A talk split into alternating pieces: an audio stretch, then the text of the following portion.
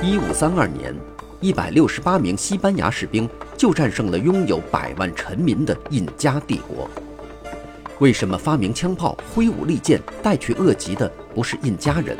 为什么世界上不同大陆的人类社会发展速度存在巨大差异？请收听浓缩一万三千年人类历史的普利策奖作品《枪炮、病菌与钢铁》。从自然地理和生态资源的独特角度解答人类文明滥觞的疑惑。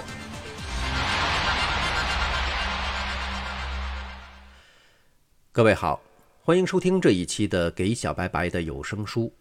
继续为您讲述普利策奖作品《枪炮、病菌与钢铁》的第三章——卡哈马卡的冲突第三部分。在第二部分当中。通过以西班牙人回忆录的方式为您详细介绍了这场冲突的前后。现在，让我们从几个直接的事件开始，把这个非同一般的冲突中的因果关系链找出来。当皮萨罗和阿塔瓦尔帕在卡哈马卡相见时，为什么会是皮萨罗俘虏阿塔瓦尔帕并杀死他那么多的追随者，而不是阿塔瓦尔帕的人数多得多的军队俘虏并杀死皮萨罗？毕竟，皮萨罗只有六十二名骑兵和一百零六名步兵，而阿塔瓦尔帕则统帅一支大约八万人的军队。至于在这些事件发生之前，阿塔瓦尔帕是怎么会到卡哈马卡来的？皮萨罗怎么会到这里俘虏他，而不是阿塔瓦尔帕到西班牙去俘虏查理国王？为什么阿塔瓦尔帕会走进用我们天生的事后聪明来看，竟是如此明显的圈套？在阿塔瓦尔帕和皮萨罗相遇中起作用的那些因素，是否也在旧大陆和新大陆民族之间以及其他民族之间起着某种更广泛的作用呢？皮萨罗的军事优势在于西班牙人的钢刀和其他武器、钢制盔甲、枪炮和马匹。阿塔瓦尔帕的部队没有可以骑着冲锋陷阵的牲口，他们在对付西班牙人的武器时。只能用石头、青铜棍或木棍、狼牙棒、短柄斧头，再加上弹弓和护身软垫。这种装备上的悬殊，在欧洲人与印第安人以及其他民族的无数次其他冲突中是决定性的。许多世纪以来，唯一能够抵抗欧洲人征服的美洲土著，是那些得到并掌握马匹和枪炮，从而缩小兵力差距的部落。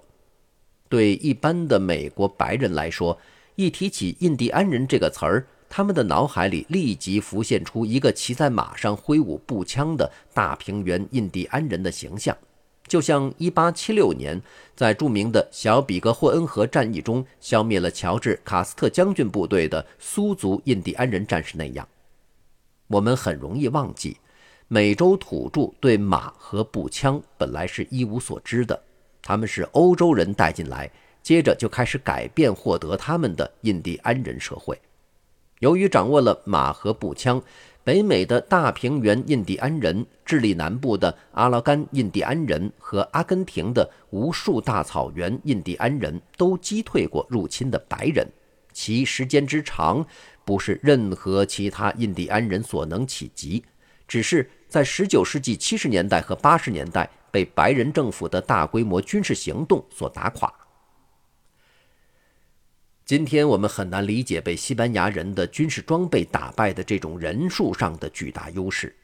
在上面详细介绍的卡哈马卡战役中，一百六十八个西班牙人粉碎了在人数上五百倍于自己的一支美洲土著军队，杀死了数以千计的土人，而自己却未损一兵一卒。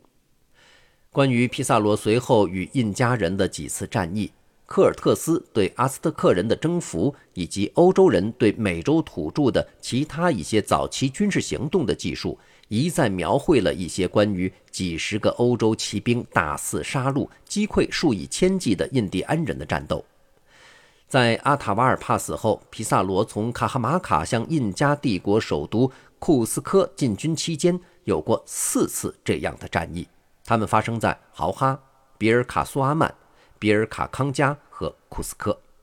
参加这四个战役的西班牙骑兵分别只有八十三十、一百一十和四十个人。而每次所要对付的敌人数以千计，甚至数以万计。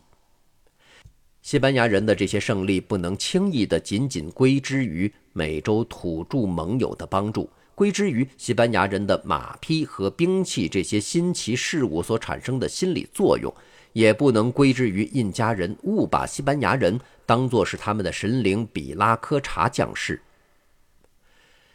皮萨罗和科尔特斯的初期胜利的确吸引了一些土著盟友，然而得不到帮助的西班牙人早期的破坏性极大的胜利，已使这些土著盟友相信抵抗是无济于事的。他们应该同很有希望的胜利者站在一起。如果不是这样，其中许多人是不会成为盟友的。毫无疑问，马匹、钢铁武器和枪炮这些新奇的玩意儿，在卡哈马卡使印加人不知所措。但卡哈马卡战役后的那几次战役，却遇到了已经见识过西班牙人的武器和马匹的印加军队，坚决抵抗。在初期征服的六七年内，印加人发动了反对西班牙人的两次拼死的大规模的准备充分的叛乱。所有这些努力都由于西班牙人远为精良的武器装备而最终失败。到18世纪开始时，枪炮取代刀剑成为主要武器，帮助入侵的欧洲人取得对美洲土著和其他土著族群的优势。例如，1808年。一个携带火枪并且枪法百发百中的名叫查理·萨维奇的英国水手来到斐济群岛。这个名如其人的萨维奇接着单枪匹马破坏了斐济的权力平衡。他干过很多胆大妄为的事儿。有一次，划着独木舟沿河逆流而上，到了一个叫做卡萨武的斐济村庄。他在村庄篱笆外手枪射程之内停下脚步，向毫无防备的居民开火。被他打死的人很多，没有被打死的人就把死人的尸体堆起来躲在后面。村旁小河里的水都被鲜血染红了。这种用枪炮对没有枪炮的人滥施淫威的例子多得不可胜数。在西班牙人对印加人的征服中，枪炮只起了一种次要作用。当时的火绳枪既难装填也难发射，皮萨罗也只有十来支这样的枪。在他们能够凑合着发射出去的那些场合，他们的确产生了巨大的心理作用。重要的多的倒是西班牙人的钢刀、长矛和匕首，这些都是用来屠杀身体甚少防护的印第安人的强有力、锐利武器。相比之下，印第安人的无棱无锋的棍棒虽然也能打伤西班牙人和他们的马匹，却很少能将其杀死。西班牙人的铁甲或锁子甲，尤其是他们的钢盔，都能有效地对付棍棒打击；而印第安人的护身软垫则无法防御钢铁武器的进攻。西班牙人因其战马而取得的巨大优势，在目击者的技术中跃然纸上。骑兵可以很容易地超越印第安哨兵，使他们来不及向后面的印第安部队发出警报。骑兵还可以用马把印第安人撞倒，让马蹄把他们踏死。一匹战马在冲锋时的冲击力量、它的机动性、它可能有的进攻速度，以及它所提供的居高临下并且得到保护的战斗位置，使得空旷地带的步兵几乎无招架之力。马的作用并不仅仅由于他们在第一次与他们交锋的士兵的心里产生了恐怖的感觉。到一五三六年，印加人大反叛时，印加人已经学会如何在狭窄的通道上伏击和消灭西班牙骑手，在抵抗骑兵部队时最有效地保卫自己。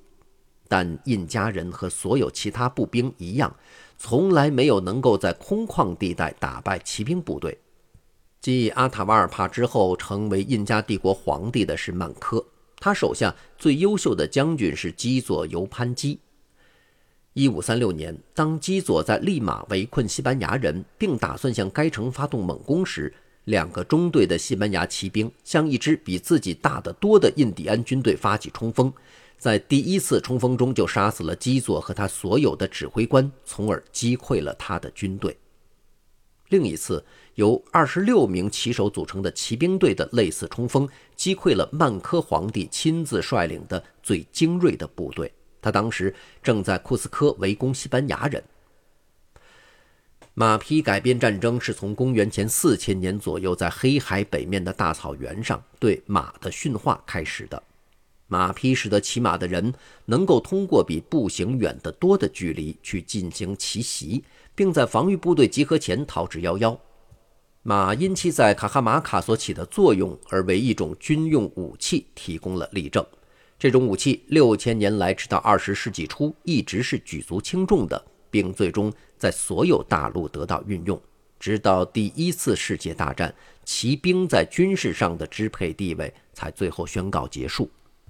如果我们考虑一下，西班牙人因为有了马匹、钢铁武器和盔甲而取得对手无寸铁的步兵的优势，那么西班牙人总是能够以寡敌众、所向披靡，就没有什么可以使我们感到奇怪的了。